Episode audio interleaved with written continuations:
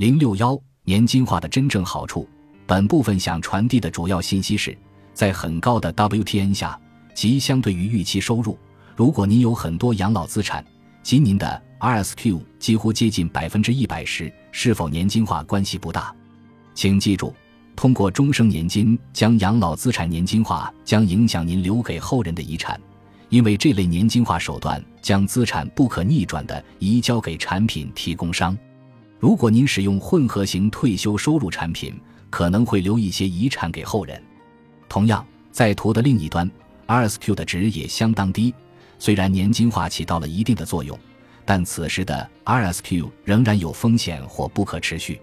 年金化的真正好处在中间地带，您可以将 RSQ 从百分之六十或百分之七十提升到比较安全的百分之九十甚至更高，